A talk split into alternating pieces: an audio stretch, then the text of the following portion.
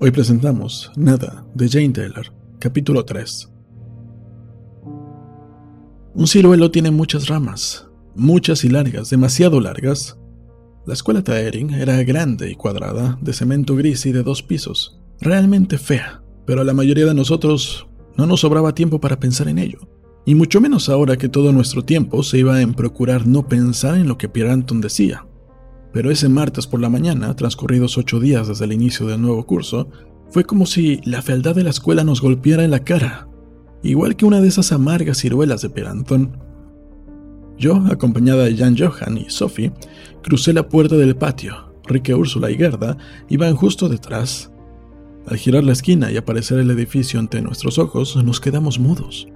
No puedo explicar qué, pero fue como si Pieranton nos hubiera revelado la existencia de algo como si la nada que él vociferaba desde el ciruelo se había apoderado de nosotros por el camino y se materializara ahora. La escuela era tan gris y fea y cuadrada que casi me impedía respirar y de repente fue como si la escuela fuera la vida y la vida no debiera tener ese aspecto, pero sin embargo lo tenía. Sentí una incontinente necesidad de correr hasta el número 25 de la calle Zaering y trepar al ciruelo y quedarme junto a Pierre Anton mirando al cielo hasta convertirme en parte del exterior, de la nada y no tener que pensar nunca más, pero iba a convertirme en algo, y también en alguien. Así que no corrí a ningún sitio y en vez de ello, hinqué las uñas en la palma de mi mano hasta hacerme daño y sentir dolor. Puerta sonriente. Ciérrate, ciérrate de una vez. No era la única que sentía la llamada del exterior. Tenemos que hacer algo. Susurró Jan Johan, bien bajo para que los de la otra clase de séptimo, que iban a unos pasos delante, no nos oyeran. Jan Johan sabía tocar la guitarra y cantar las canciones de los Beatles sin que pudiera notarse ninguna diferencia entre él y los auténticos. Sí, susurró Rique Úrsula, de quien yo sospechaba que estaban un poco encaprichada por él. Y al instante, Gerda soltó una risita apagada a la vez que lanzaba un codazo que rompió en el aire, pues Rique Úrsula acababa de avanzar un paso despegándose de ella. ¿Pero qué? susurré yo, y corrí porque ahora los de la otra clase de séptimo estaban sospechosamente cerca, y entre ellos estaban los chicos que al primer descuido hacían puntería con gomas y guisantes secos contra nosotras, y ese momento parecía que iba a llegar pronto.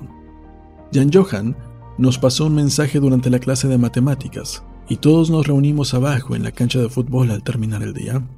Todos a excepción de Henrik, porque Henrik era el hijo del profesor de biología y no queríamos correr ningún riesgo con él. Primero pareció que se iba mucho tiempo hablando de otras cosas y fingiendo que no pensábamos todos en una misma y sola cosa, pero al final, Jan Johan se irguió y casi solemnemente dijo que le escucháramos con atención. Esto no puede continuar así, empezó diciendo. Y así fue también como concluyó, después de decir sucintamente lo que todos sabíamos, es decir, que no podíamos continuar haciendo como si hubiera cosas que importaban, mientras Piranton siguiese sentado en el ciruelo gritándonos que todo carecía de significado, Acabábamos de empezar el séptimo curso y todos éramos tan modernos y experimentados en la vida como para saber muy bien que todo consistía más en cómo lucían las cosas que en cómo eran. Sea como fuere, lo más importante era convertirse en algo que tuviera apariencia de algo. Y aunque este algo fuera un tanto vago y confuso, no era en todo caso como para quedarse sentado en un ciruelo lanzando ciruelas a la calle. Anton no tenía por qué pensar que podría convencernos de cualquier otra cosa. Seguro que se bajará cuando llegue el invierno y no queden ciruelas, dijo la guapa Rosa. No sirvió de mucho. En primer lugar, el sol cubría el cielo prometiendo varios meses de buen tiempo antes de la llegada del invierno.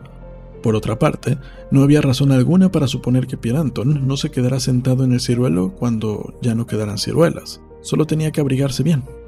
Entonces tendrán que darle una paliza, dije, mirando a los chicos, porque estaba claro que, aunque las chicas pudiéramos contribuir con arañazos, eran ellos los que debían hacer el trabajo duro.